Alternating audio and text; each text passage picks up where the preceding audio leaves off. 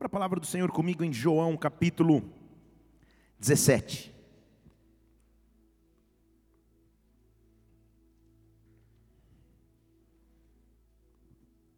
João capítulo 17. Vamos abrir a palavra de Deus aí.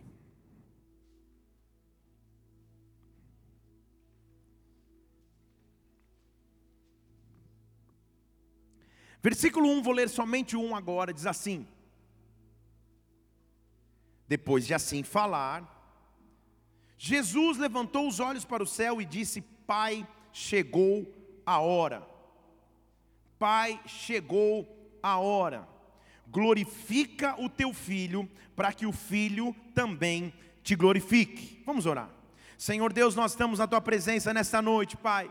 Nós viemos aqui porque Tu és o centro de nossa fé, Tu és o centro de nossa existência, nós precisamos de Ti, nós dependemos de Ti em tudo que somos, meu Deus, nós precisamos da Tua mão, do Teu poder, do Teu sobrenatural. E nesta hora o que eu te peço é, Espírito Santo, vem nos invade, nos visita com a tua presença. Vem, nos invade, nos visita com a tua glória. Nós precisamos te sentir, nós precisamos ser invadidos por ti. Tu és o nosso alimento, refrigério e refúgio. Por isso, em o nome do Senhor Jesus, vem manifestar tua presença sobre cada um que aqui está, Senhor. O Senhor conhece a individualidade de cada um dos teus filhos. O Senhor sabe o que os teus filhos precisam em ti. Por isso, tu és a resposta, tu és a solução, tu és a esperança esperança que precisamos. Vem nesta hora, Espírito Santo de Deus, preside esse momento de culto, manifesta o teu poder aqui, manifesta a tua glória aqui, repreende tudo que seria contrário ao teu agir, ao teu mover, e que os te e dá ordem aos teus anjos ao nosso respeito, que tudo que acontecer aqui na terra seja ligado nos céus. Nós te adoramos, nós te rendemos glória, nós te rendemos adoração. Tu és rei, tu és Senhor, ser exaltado por essas palmas que são para ti. Ser bem-vindo em nosso meio, Pai, em um nome do Senhor Jesus Cristo. Amém. Aplauda o Senhor, aplauda o Senhor e adore. Aleluia. Aleluia. Igreja, farei uma pergunta não muito difícil de responder. Qual é o centro de nossas vidas? Meu Jesus amado, tá? Então, então desculpa para a gente digitar o áudio. Igreja, vou fazer uma pergunta não difícil de responder. Qual seria o centro de nossas vidas? A resposta é Jesus, tá? Atenção de novo. Igreja, terceira tentativa. Fale uma pergunta não difícil de responder: qual é o centro de nossas vidas? Jesus. Qual é o centro de nossos sonhos? Jesus. Onde está baseada a nossa esperança? Jesus. O que nos motiva a caminhar todos os dias? A resposta não é difícil. Jesus deveria ser, ou na verdade é, o centro de tudo que fazemos em nossa existência e caminhada diária, não há outra motivação maior, não há esperança melhor, não há fundamento mais sólido senão Jesus. Ele é o centro de tudo que temos, Ele é o centro de tudo que deveremos ter, Ele é o centro de nossa fé. A obra de Jesus Cristo tem que causar em cada um de nós inspiração. A vida de Jesus Cristo tem que causar sobre cada um que nele crê esperança e refrigério. O nome de Jesus é o nome mais poderoso que existe na face da terra, abaixo e acima da terra. Não há nome mais poderoso do que esse. Não há poder mais forte do que o desse nome. O nome de Jesus. Se Ele é o centro de nossa fé, nós precisamos entender então que benefício há em caminhar com Ele. Há muitas maneiras de conhecermos alguém. Alguém pode ser apenas conhecido, alguém pode ser chamado de amigo, e alguém pode ser chamado de íntimo. A pergunta então é: qual é o tipo de relacionamento que nós desenvolvemos com Jesus Cristo? O que fez com que ele chegasse já num momento tenso de sua trajetória? Porque João capítulo 17 é um versículo, ou é um capítulo, de um momento tenso da caminhada de Jesus Cristo na terra. Já haviam existido outros momentos mais favoráveis. Já havia existido um momento onde ele ressuscitava Lázaro, em João capítulo 11. Já havia existido momentos onde ele resgatou uma pecadora num poço, em João capítulo 4. Já havia um momento onde ele havia curado um paralítico no tanque chamado Betesda, em João capítulo 5. Já haviam tido momentos de multiplicação de pães e peixes, em João capítulo 6. Já havia muitas histórias acontecido. Agora ele já está meio que no final de sua caminhada na terra, e o momento não parece ser tão favorável e não parece ter muito que se alegrar. Porque em João 17 nós acabamos de ler que depois de dizer estas coisas, ele disse: Pai, me glorifica para que eu possa te glorificar. Põe lá João 17:1. Isso. Depois de dizer estas coisas. Então a pergunta é: que coisas? O que, ele tinha acabado de dizer para dizer, Pai, me glorifica para que eu te glorifique? Não é muito difícil, é só olhar então o último versículo de João 16. João 16, 33, Jesus Cristo se levanta e diz assim: Olha, no mundo vocês vão ter aflições, mas tenham bom ânimo, eu venci o mundo. Se você voltar um versículo ainda, parece ser mais desesperador ainda a frase de recomendação, porque ele diz assim: Olha, chegou a hora. Cada um de vocês vai correr disperso para um lugar e eu vou ficar sozinho, mas eu não estou sozinho, fica tranquilo, o Pai está comigo. Vamos combinar que não é um momento tão favorável. O diagnóstico ou o cenário não parece tão favorável assim. Jesus reúne seus discípulos e fala: Olha, gente, cada um vai correr para um lado, vai ser um desespero. Eu vou praticamente ficar sozinho, mas não fiquem desesperados, eu não estou sozinho, o Pai está comigo. No mundo vocês vão ter aflições, mas tenham bom ânimo, eu venci o mundo. E aí sim ele diz em João 17:1, Pai, chegou a hora. Pai, chegou o momento. Me glorifica para que eu possa te glorificar apesar desse não ser o momento mais favorável da caminhada de Jesus Cristo, este é um momento decisivo de sua história que tocou e mudou a nossa história. Se ele não tivesse tomado essa decisão de falar, Pai, chegou a hora, Pai, tudo que eu vim fazer agora culminou nisso, eu e você não teríamos autoridade para usar esse nome para que possamos usar o nome de Jesus Cristo e com Ele ter vivência e convivência, nós precisamos entender este momento. Ele diz assim: Pai, me glorifica para que eu possa te glorificar. Versículo 2: Senhor, como eu já tive autoridade sobre toda a carne, agora dê a vida eterna a todos aqueles que você pode dar. Estão comigo aqui? Essa era hora de alguém dizer aleluia. Então, assim como eu tive autoridade sobre a carne, agora dê vida eterna para todos aqueles que o Senhor já tem dado. Dê vida eterna. Senhor, assim como um dia eu vi para ter autoridade para curar, para expulsar, para ressuscitar, assim como eu tive autoridade sobre a carne, eu não pequei, assim como eu andei sobre a terra de maneira ilesa, agora eu troco esta autoridade sobre a carne pela vida eterna e para que todos pudessem entender, ele diz no versículo 3: E a vida eterna é esta, que eles conheçam a Ti como único Deus verdadeiro e conheçam a Jesus Cristo, aquele que foi enviado. Ele estava chegando no final de sua trajetória terrena, dizendo: Eu vou fazer um sacrifício, e o sacrifício tem duas finalidades: que eles possam conhecer a Ti, Pai, e que eles conheçam Jesus Cristo, que foi enviado por Ti. Senhor, o meu sacrifício vai valer a pena, porque eu darei vida eterna para aqueles que me buscarem quando eu começo a entender que no meu relacionamento de intimidade com Jesus Cristo, o maior benefício que eu tenho é vida eterna, tudo fica mais fácil. Não importam as dificuldades, ou as dificuldades do dia a dia não me afetam tão mais como a perspectiva de vida eterna, de eternidade com Deus, de recompensa eterna com o Pai, independente do que eu passe agora, independente das aflições que eu viva hoje, ou amanhã, ou depois de amanhã, eu tenho um Pai que construiu uma eternidade para mim, eu tenho um filho que se apresentou como sacrifício para que eu pudesse conhecer um Pai. E ele dá meio que um relatório final, ele diz assim, versículo 14 de João 17: Eu lhes dei a tua palavra, Pai. O mundo os odiou, porque eles não são do mundo, assim como eu não sou do mundo.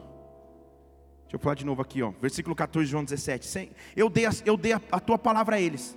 O mundo os odiou, mas eles não são mais do mundo. Eu também não sou desse mundo. Eu também não sou desse mundo. Eu também não sou desse mundo. A minha pátria não é daqui. Dizem que uma pastora linda, maravilhosa, pregou aqui domingo, falando sobre o reino e sobre ser cidadão dos céus. Então eu não sou mais desse mundo. Eu convivo aqui, mas eu não sou mais desse mundo. Agora preste atenção. Olha o pedido de Jesus Cristo a Deus em meio ao teu favor. O próximo versículo diz assim: Senhor, eu quero te rogar uma coisa. Não os tires do mundo, mas guarde-os do maligno. Então não é que, poxa, aceitei Jesus, vai vir uma supernave espacial e vai me tirar do mundo. Não.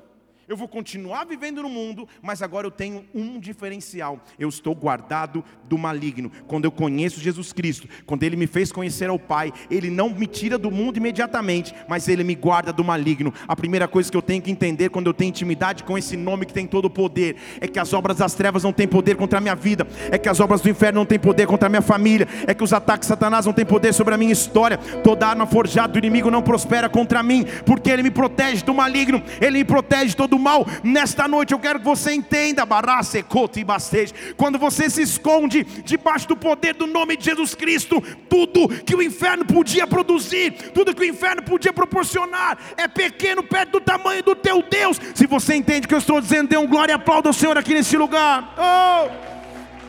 Oh! Aí ele fala assim, aí ele fala, então faz o seguinte, pai, os santifica-os na verdade. Versículo 17: Santifica-os na verdade, e para que não haja engano, a tua palavra é a verdade.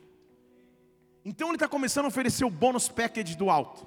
Ele fala assim: vocês estão guardados do maligno e vocês têm a capacidade de ver na verdade. Que verdade é esta? A palavra. Então, um cristão que não vive na palavra, um cristão que não tem intimidade na palavra, não sabe a essência da verdade. Estão comigo aqui? Há uma verdade a mim, à tua disposição. E esta verdade basta que você se manifeste com autoridade e com vontade para buscar essa verdade. Então ele diz: Senhor, dê a eles um método da verdade, e o método da verdade é a tua palavra.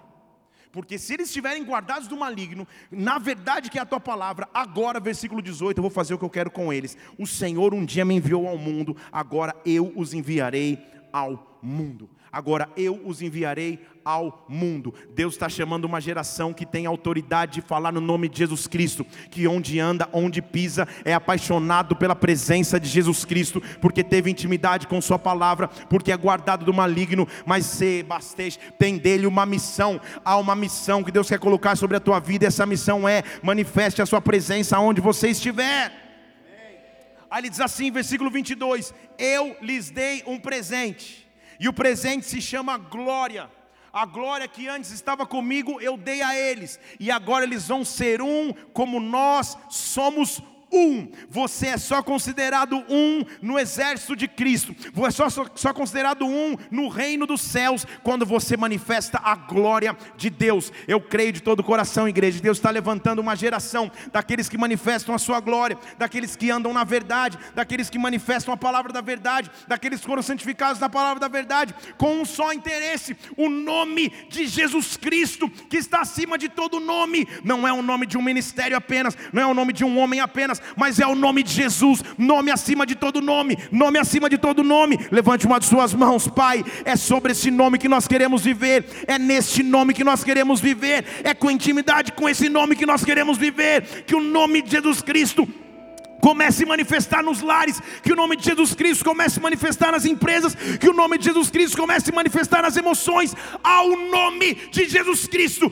todo joelho se dobrará, toda língua confessará que tu és Senhor, nos dá intimidade para contigo, nós queremos conhecer o teu precioso nome, dê um brado ao Senhor e aplaudo neste lugar, oh!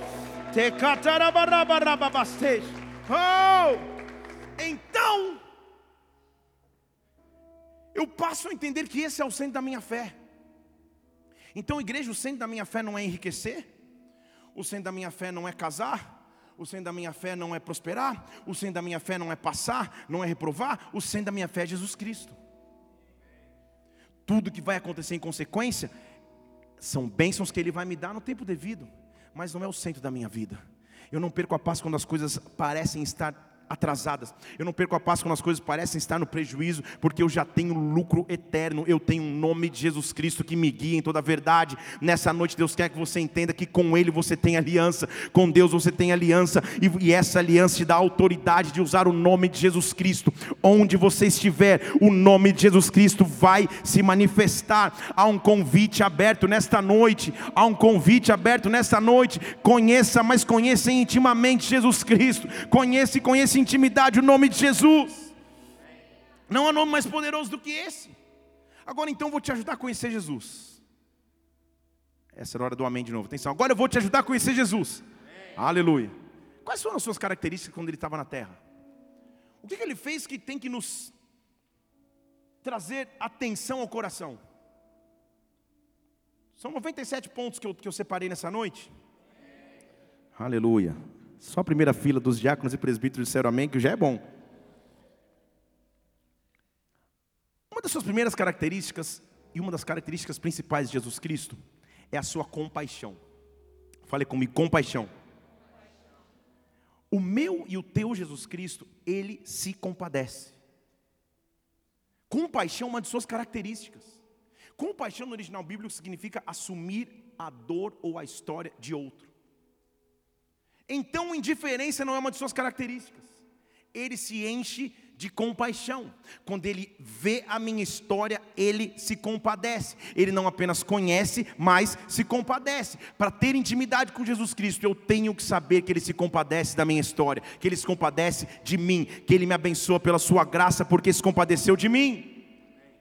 Que compaixão é essa? Lucas capítulo 7, versículo 12. Abre lá comigo. Igreja, na cultura judaica,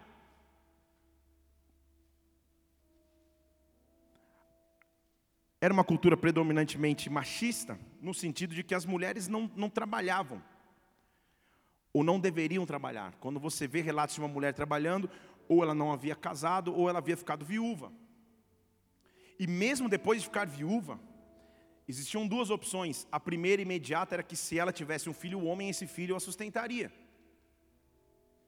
E se ela não tivesse um filho homem, talvez um parente mais próximo a sustentaria. Agora, pense nessa cena. Uma mulher já viúva, agora também perde seu filho.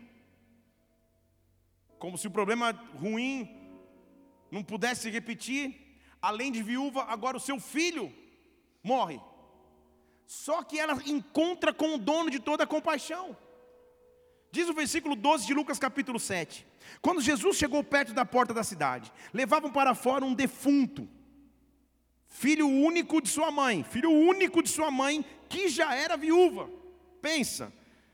E com ela e uma grande multidão da cidade. Então ia a mãe com seu filho único, já tendo a dor de ter ficado viúva, e toda a multidão chorando, era um funeral. Eu, como pastor, tenho uma opinião mas é só opinião.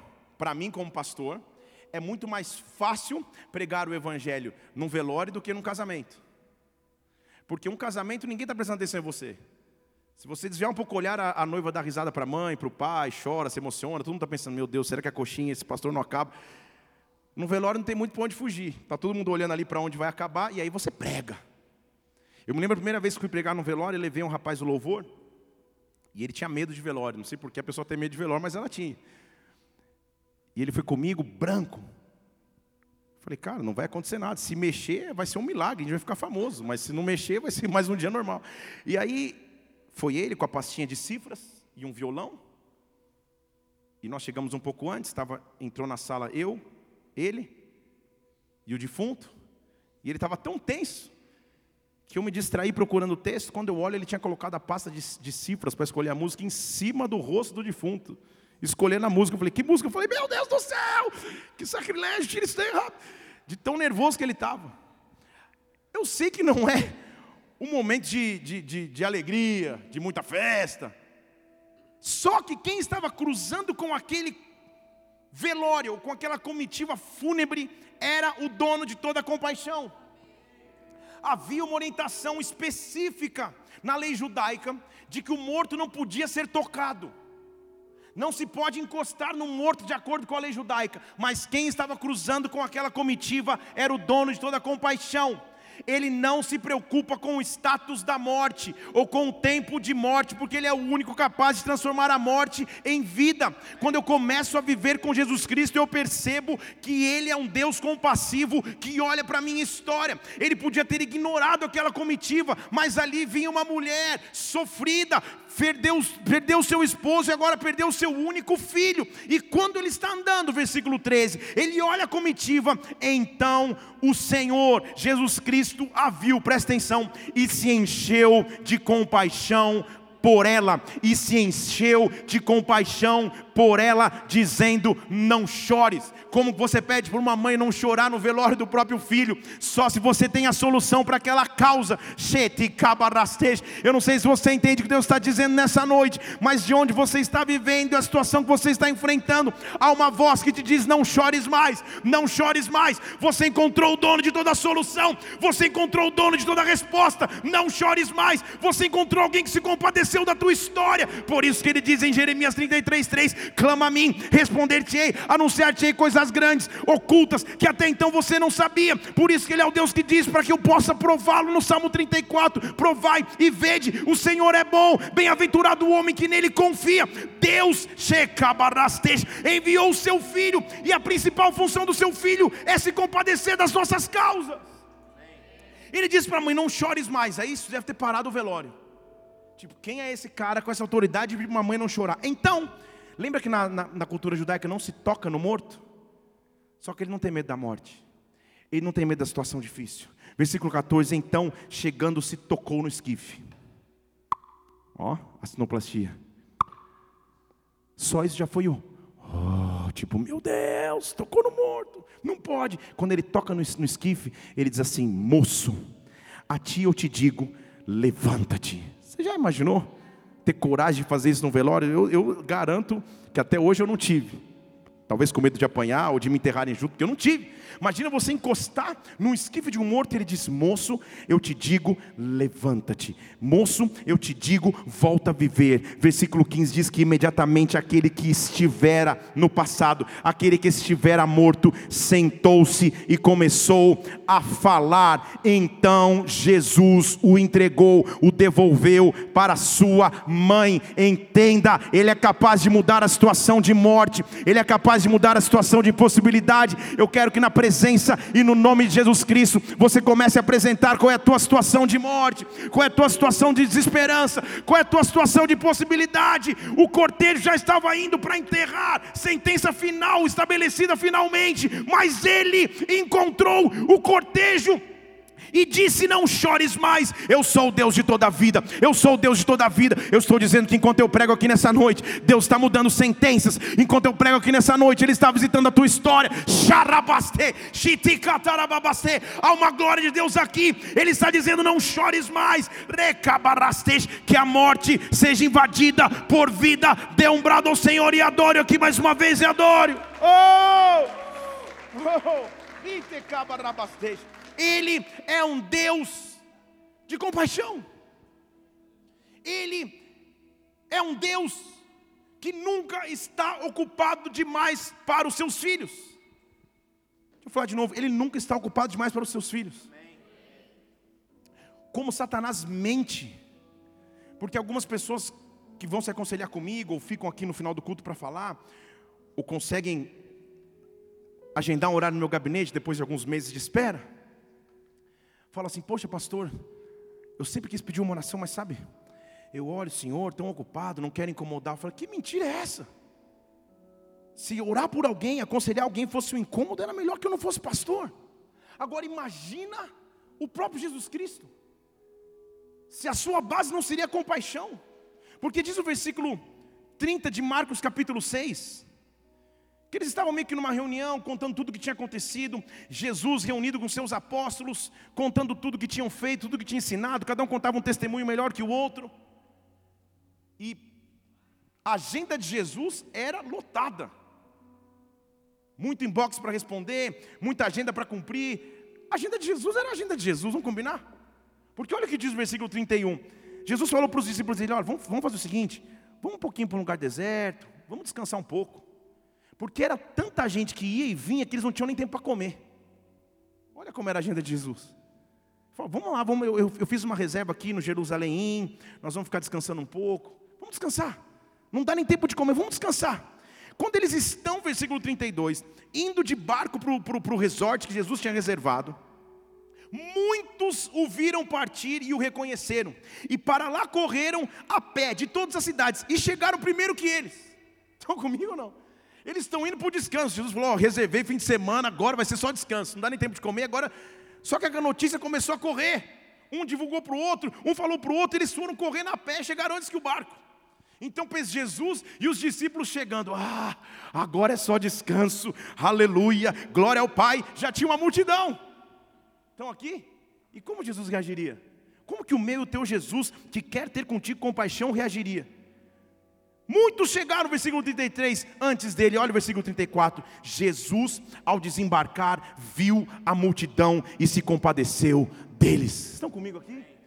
Viu a multidão e se compadeceu deles, porque eram como ovelhas que não têm pastor, e começou a ensinar-lhe muitas coisas. Deixa o descanso para outro dia, deixa a comida para outro dia, porque a minha compaixão é o que me move. Eu tenho um Jesus Cristo que nunca está ocupado demais para mim, eu tenho um Jesus Cristo que nunca está ocupado demais para ser cabastete, para ouvir o meu clamor, ele nunca está ocupado demais para te atender.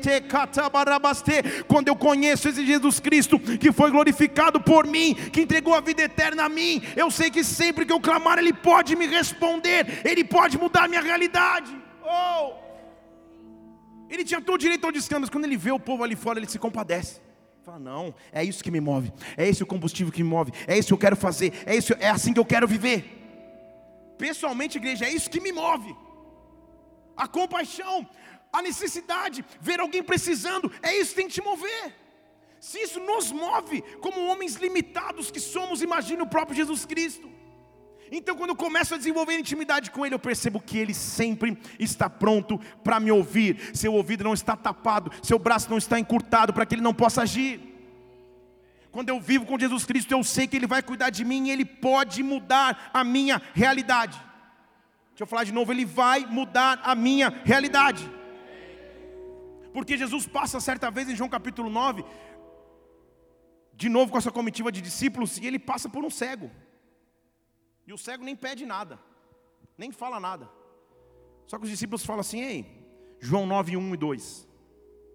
Jesus passa por um cego de nascença, nasceu assim, não tem por que mudar, não sabe qual é a outra realidade, nunca enxergou.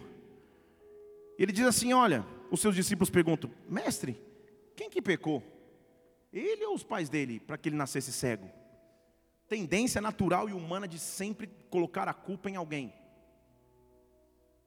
Sabe quando você passa uma luta e alguém fala, é, deixa Deus pesar a mão, fazer o quê? Sabe? É isso aí. É isso que os discípulos estavam dizendo. Deus está pesando a mão, maldita coisa que é na mão de um Deus poderoso. É isso que está dizendo. Eles um cego, ao invés de oferecerem a solução, porque eram homens que conviviam com Jesus Cristo, o dono de toda a cura e de todo milagre. Ao invés de oferecerem uma oração para o cego, ao invés de irem orar em autoridade para o cego, eles julgam o cego. Por que, que ele está assim?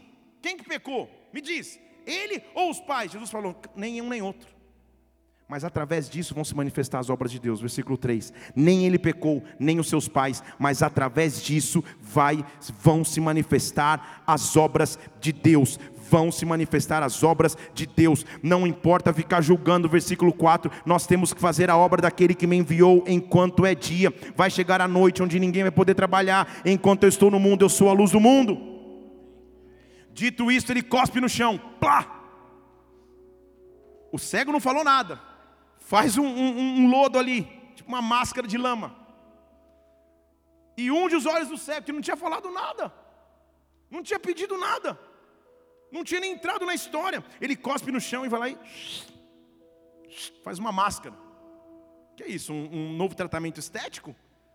Por que, que ele faz isso? Porque ele é o único dono da matéria-prima. Dá tempo de pregar sobre isso, igreja? Ao criar o homem no Gênesis, ele cria o homem do pó da terra. Tudo bem, não vou pregar sobre isso hoje. Mas ele vai lá na terra e fala: Eu sei da onde tirar a solução da onde, do que você não tem. Eu sou o Criador de todas as coisas.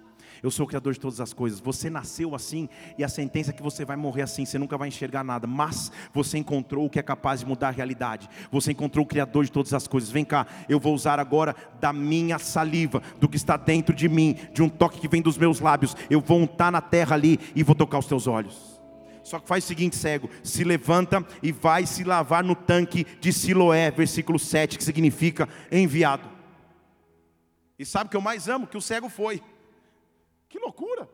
Ele está na beira do caminho, não sabe o que está acontecendo, não pediu para ser curado. Alguém vem, passa a terra no olho dele e fala: cego, pegadinha. Você não enxerga, ainda eu piorei, está cheio de terra no teu olho, vai achar o tanque.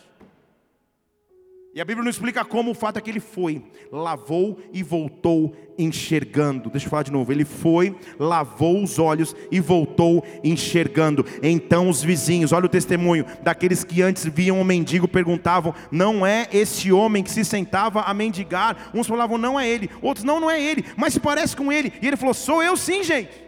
Sou eu sim. E perguntaram: Como que se abriram os teus olhos? E ele falou: Um homem que se chama Jesus fez um barro, colocou nos meus olhos, me disse para lavar. Eu não sei o que aconteceu. Eu fui, lavei e voltei enxergando. Quando Deus muda a minha realidade, eu tenho um testemunho para contar. O que eu vejo na atmosfera profética desse lugar é que Deus está levantando testemunhos. Deus está levantando testemunhos. Oh, o nome de Jesus Cristo vai te dar um testemunho para contar. Eu quero que você levante suas duas mãos aos céus, comece a falar com Jesus Cristo agora. Comece a falar com Jesus Cristo agora. Vá ao tanque que se chama o tanque enviado. Vá ao tanque que se chama Jesus Cristo, o teu rei, o teu Senhor, porque ele está te dando um testemunho para contar, um testemunho para compartilhar, um testemunho para dizer de seu poder. Não há nome maior do que esse, não há poder maior do que esse. Jesus, tu és o nome acima de todo nome. Nós te adoramos, nós te exaltamos exaltamos, aplauda aquele que vive, aplauda aquele que vive. Oh! oh! Então ele muda a história do cego. Jesus, então, recapitulando, para que possamos conhecê-lo em intimidade, primeiro entendemos que ele se compadece de mim, que ele se compadece da minha história e que ele nunca está ocupado demais para me ajudar. Em segundo lugar, ele tem a base e a matéria-prima para mudar minha realidade. Ele não depende de nada, ele depende só do seu próprio poder. Mas, talvez, a maior característica de quem começa a ter intimidade com Deus e começa a conhecer o poder do nome de Jesus Cristo é saber que, mesmo tendo vivido grandes coisas, Ele pode nos surpreender. Deixa eu falar de novo. Ele sempre pode nos surpreender. Se você acha que o que ele fez para a tua vida já é grande e é, ele ainda pode surpreender. Há um poder de surpresa no nome de Jesus Cristo que ninguém pode produzir. E Deus está prestes a te surpreender com o seu poder, com o seu agir, com o seu sobrenatural. Ele é um Deus capaz de surpreender. Eu estou falando dos discípulos, igreja. Que haviam vivenciado inúmeros milagres, como eu já mencionei. Inúmeros. Como que esses caras iam ser surpreendidos? Como que eles iam viver uma surpresa? Mas diz o versículo 23 de Mateus capítulo 8, que os discípulos estão andando com Jesus Cristo. Entram no barco, como era a rotina, lá só andava a pé ou andava de barco, ou camelo, ou jumento, mas a maioria das vezes a pé ou barco. Entrando no barco, seus discípulos o seguiram. Agora, grande parte dos seus discípulos, Mateus capítulo 8, versículo 23, grande parte dos seus discípulos era pescador, havia sido pescador, homens experientes do mar. Só que o versículo 24 diz que estando eles no barco, se levantou no mar uma tempestade muito grande, de modo que o barco era coberto pelas ondas e Jesus estava dormindo. Você conhece a história? Para pescador experiente, ficar com medo do mar é porque o negócio estava pegando. Não era uma chuvinha, não era uma marolinha. Os discípulos se aproximaram e falaram: Senhor, salva-nos. Você não está vendo que a gente vai perecer? Versículo 25: Salva-nos. Jesus, dá uma bocejada, versículo 26, falei: O que, que vocês estão com medo? Vocês não têm fé? Aí Aí é para tirar, fala a verdade. Quando está no meio da tempestade, alguém fala: Você não tem fé? Ele se levanta, acorda, repreende o vento e o mar, e aí começa uma grande bonança. Estão comigo aqui? O que, que ele faz com o vento e com o mar? O que, que ele faz? O que, que ele faz? Se ele repreendeu, então o ataque era natural ou espiritual? Então guarda aí no seu HD. Ele repreende o ataque espiritual. Ele repreende os demônios ou os principados que estavam impedindo de chegar. E quando ele chegou, aconteceu uma grande bonança. Sabe o que aconteceu? Os homens que haviam vivido grandes milagres, os homens que haviam vivido grandes sobrenaturais, os homens que tinham visto tudo acontecendo, de repente, versículo 27, aqueles homens se maravilharam, dizendo: Que homem é este que até os ventos e o mar lhe obedecem. O que eu estou dizendo é que quando ele manifesta o seu poder de surpresa sobre as nossas vidas, o que fica sobre os nossos lábios é: que homem é este, que Deus é este. Eu já o conhecia, mas agora ele me surpreendeu com coisas grandes. Que Deus é este, que o poder de surpresa de Deus venha sobre a tua vida, sobre a tua história. Que coisas grandes Deus faça sobre ti. Dê um brado ao Senhor, adoro neste lugar, aplauda porque Ele vai surpreender, Ele vai te surpreender, Ele vai te surpreender. Chate cotiribarabarabastete. Ei! Oh, aleluia! Agora, posso pregar mais um pouco aí? Por que, que ele repreendeu os ventos? Por que, que ele surpreendeu os discípulos? Porque ele estava numa missão. E nada atrapalha um plano de Deus. Estão comigo ou não? Estão comigo? Então eles estão dentro do barco. Ele está dormindo, descansando, porque não era hora dele fazer nada, ele estava em missão. Dá uma chuvinha, uns negócios aí, os discípulos se desesperam e falam: tá bom, vai. Repreende, porque era um ataque espiritual. O mar acalma e ele fala: vamos continuar para onde eu estava vindo? Porque o grande milagre desse texto não é ele ter parado a tempestade, o grande milagre desse texto é o que ele ainda ia fazer.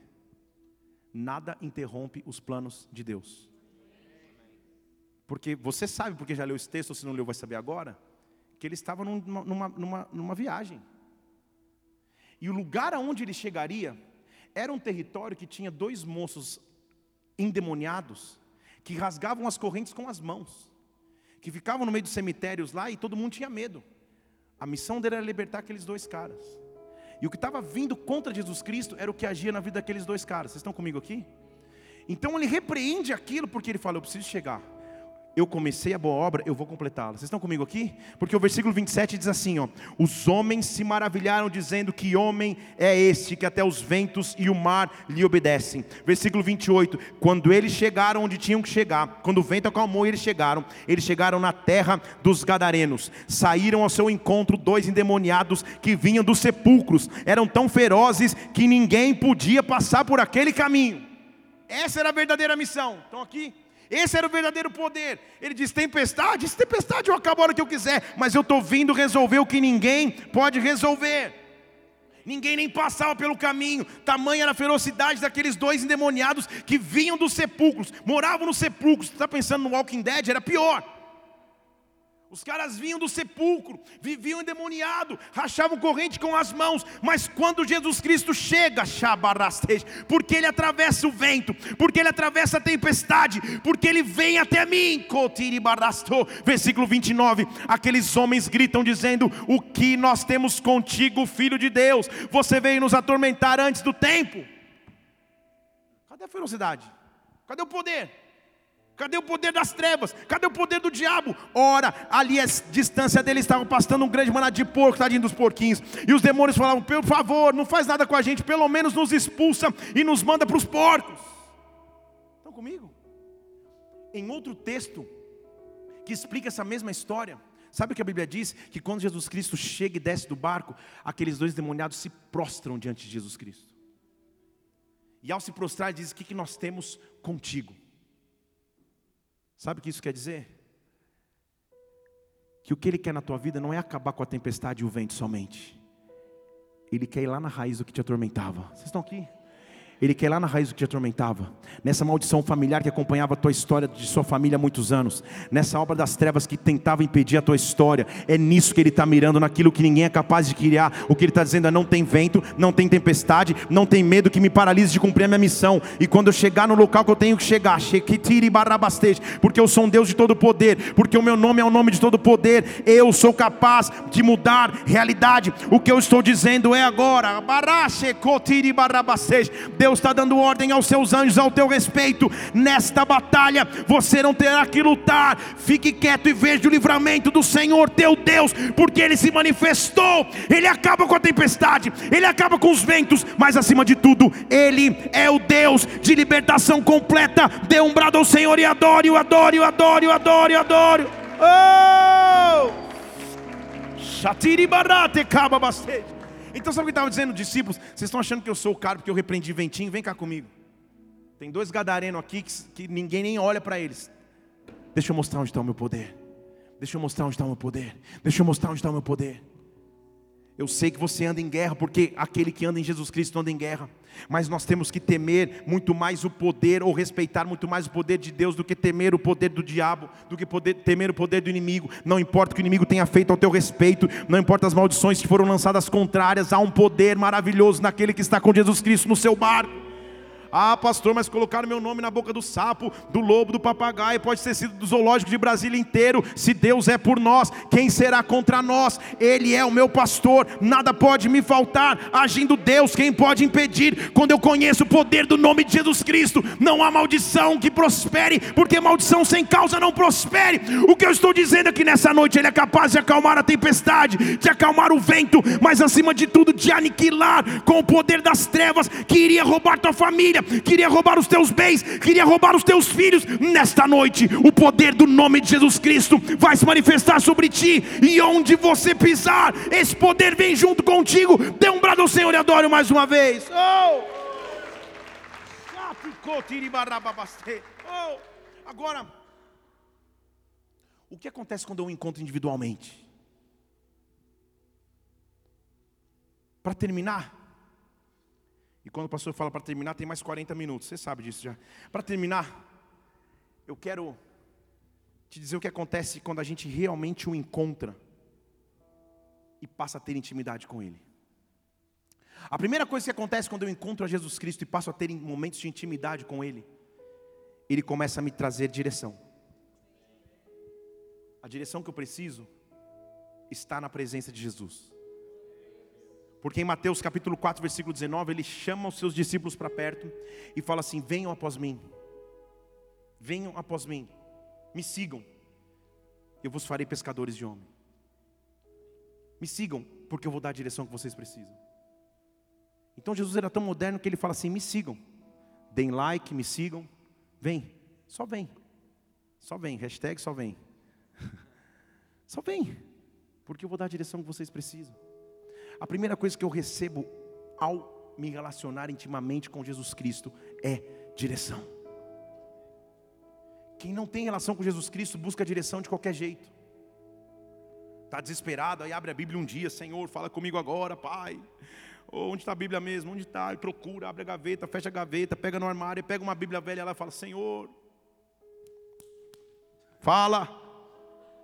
Né? Só lá na China, aqui ninguém faz, só lá, oh Deus, faz sinal da cruz, faz de tudo. Porque eu preciso de uma resposta agora. Aí abre. Aí abre no texto de João Batista, arrependei-vos, rasou, oh, Deus, não pega pesado, pai, me ajuda. Vai lá, pega a caixinha da promessa da vovó, aquele que o papagaio pega, você já, pegou, já viu essa? Para ver se um versículo muda a tua sorte.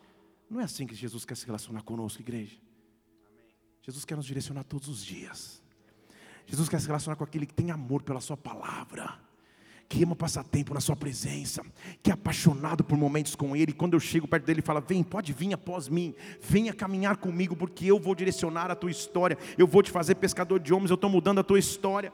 Quando eu chego perto de Jesus Cristo, Ele começa a me dar direção, mas Ele também me oferece perdão. Quando eu olho no olho dele, quando eu estou um a um com Ele, Ele me perdoa. João capítulo 8, versículo 10: Ele está diante de uma mulher pecadora, pega em flagrante adultério, ela poderia morrer, e Ele manda todo mundo atirar pedra, e ninguém atira pedra pedra. Então Jesus, olha, mulher, onde estão os teus acusadores? João 8:10. Onde está quem te condenava? Eu também não te condeno, versículo 11. Vai e não peques mais. Vai e não peques mais. Quando eu encontro com ele, ele me direciona e me perdoa. Quando eu encontro com Ele, Ele me salva. Em Lucas capítulo 23, versículo 42, Jesus está em cima da cruz e um pecador diz para ele: Se me lembra de mim, lembra de mim quando você entrar no teu reino. Lembra, Lucas 23, versículo 42, quando você estiver no teu reino, lembra. E versículo 43 ele diz: Hoje eu te digo em verdade que você estará comigo no paraíso. Ele me salva, ele me cura quando eu encontro intimamente com Ele, quando eu consigo manifestar fé suficiente para tocá-lo, Ele me cura. Em Lucas capítulo 8, versículo 43, você conhece a história? Uma mulher que tinha uma hemorragia há muitos anos, que não podia nem conviver no convívio do, do, do, do corpo, Lucas 8, 43 porque a lei mosaica dizia que a mulher com fluxo de sangue tinha que se reservar ou se resguardar do convívio social mas ela rompe com essas convenções. Versículo 44: chega por trás de Jesus Cristo e toca a orla do seu manto. E imediatamente acaba a, sangria, a hemorragia. E Jesus diz: Alguém me tocou. Pedro fala: Senhor, está todo mundo te apertando. Eu já levei três dedadas na orelha aqui. Está todo mundo tocando todo mundo. Como assim alguém te tocou? Não, não, não, não, Pedro. Alguém me tocou diferente, porque de mim saiu poder, porque de mim saiu poder. Esta é a verdadeira geração que descobre um segredo, ao invés de ficar sentado esperando receber de Deus um toque, eu o toco com a minha fé, eu o toco com a minha disposição, eu o toco com a minha intimidade, eu o toco com a paixão que eu tenho por Sua presença. Eu não espero que Ele me toque, mas eu o toco, eu o toco, apesar das minhas limitações, apesar das minhas falhas, eu o toco, eu me movo para tocá-lo. O que Deus está nos chamando é para dizer que há um poder, benefício supremo no nome de Jesus Cristo. Basta que você o conheça, basta que você o siga, basta que você com ele tenha intimidade. Oh, ele me salva, ele me cura, ele me transforma. E aí, depois que ele me preparou com tudo isso, ele me comissiona. Deixa eu falar de novo, ele me comissiona. Tudo o que ele está procurando, igreja de acordo com a Sua palavra, são homens e mulheres que Ele possa depositar um tesouro em vasos de barro, para que eu viva numa excelência de glória e de poder que não seja minha, mas dele. Tudo que Ele está procurando são homens e mulheres que vivam de acordo com Romanos 11, 36, dele, por Ele e para Ele. Tudo que Ele está procurando, na verdade, são homens e mulheres que têm tamanha intimidade com Ele, que podem dele ou por Ele se tornar vozes. Estão comigo aqui? Ele está procurando pessoas que não usam a camiseta Jesus Cristo somente, mas que vivem Jesus Cristo. Que não postam hashtag Jesus eu te amo somente, mas que vivem intimidade com Ele. Ele está procurando pessoas que, ao sentarem nas instituições de ensino, ao sentarem nos locais de trabalho, ao virem para a igreja, ao, ao, ao, entrarem num ônibus, a andarem de Uber, a sentarem no avião, essas pessoas expressem a sua presença e o seu nome por onde andarem. Quando eu tenho intimidade com Ele, na verdade o que eu recebo dele é a maior comissão que um homem pode receber, que está descrita em Marcos capítulo 16, se eu não me engano, versículo 15, que diz assim: Ide por todo mundo, pregue o evangelho a toda criatura, em outras palavras, seja um representante do nome de Jesus Cristo. Versículo 16: E todo aquele que crer e for batizado será salvo. Todo aquele que crer e for batizado será salvo. Quem não crê será condenado, mas você não vai sozinho. Versículo 17, ele diz assim: E estes sinais acompanharão aqueles que falam em meu nome, e estes sinais acompanharão aqueles que falem no meu nome, no meu nome nome expulsarão demônios, falarão novas línguas. Põe lá o versículo 18: No meu nome pegarão as serpentes, se beberem coisa mortífera, não lhes fará dano algum. Colocarão a mão sobre enfermos e os enfermos serão curados. Eu tenho autoridade de usar o nome de Jesus Cristo por onde eu andar, onde eu pisar, onde eu passar, porque eu tenho intimidade com Ele. Quando eu começo a falar do Seu nome, a Sua presença se manifesta. Onde está esta geração? Carabará daqueles que levam o nome de Jesus Cristo aonde vão. Que os sinais comecem a me acompanhar, que os sinais comecem a te acompanhar, que a glória dele comece a acompanhar-nos. Como? Com uma presença só manifesta. Com com uma mola propulsora, com um dínamo que flui nos nossos corações.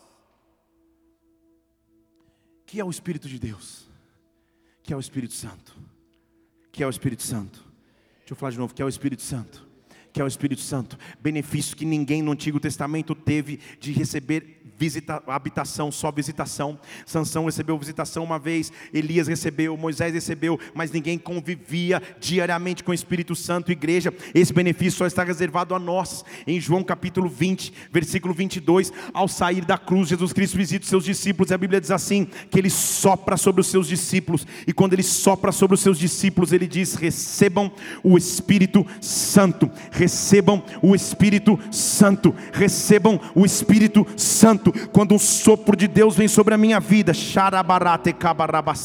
é sobre esse Espírito que Ele me envia, eu posso portar o Seu nome, eu posso carregar a Sua glória, e é o Espírito Santo que me direciona, é o Espírito Santo que me direciona. O que eu sinto é que Deus está convocando a igreja, homens e mulheres que andam pelo poder do Espírito Santo para pregar fora das quatro paredes do templo, para pregar nas ruas, nas escolas, nas faculdades, nas universidades, nos locais de trabalho, pregar com sua atitude de vida, pregar com o poder que há no nome de Jesus. Deus está separando para si um exército, Deus está separando para si trabalhadores para esta última hora. Quando eu vejo isso, eu percebo que os meus problemas são tão pequenos perto do poder do meu Deus, Ele é capaz de mudar minha sentença ele é capaz de transformar a morte em vida, tudo com uma finalidade: Senhor, eu fui glorificado, agora glorifica-me através dos teus filhos. Se você crê no que eu estou dizendo, dê um brado ao Senhor, adore-o, aplaudam neste lugar, porque Deus te escolheu, porque Deus te chamou para ser um portador do seu nome, do seu nome, do seu nome.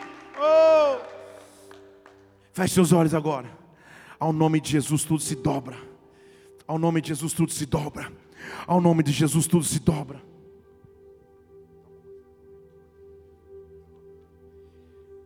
Oh Senhor, ao teu nome tudo se dobra. Não há impossibilidade maior do que o teu nome. Não há enfermidade maior do que o teu nome. Não há barreira maior do que o teu nome. Nós vimos hoje aqui que o teu nome é capaz de salvar, de curar, o teu nome é capaz de libertar, o teu nome é capaz de acabar com a tempestade. Então, neste lugar, nós vamos começar a adorar ao nome que está acima de todo nome, ao nome que está acima de todo nome, ao nome mais poderoso que você pode confiar, o nome mais poderoso que você pode defender. E tudo aquilo que você colocar diante deste nome, diante deste nome, se curva, porque Ele é o nome que está acima de tudo, Ele é o nome mais poderoso do que tudo. Por isso, agora, barate cara barabaseja.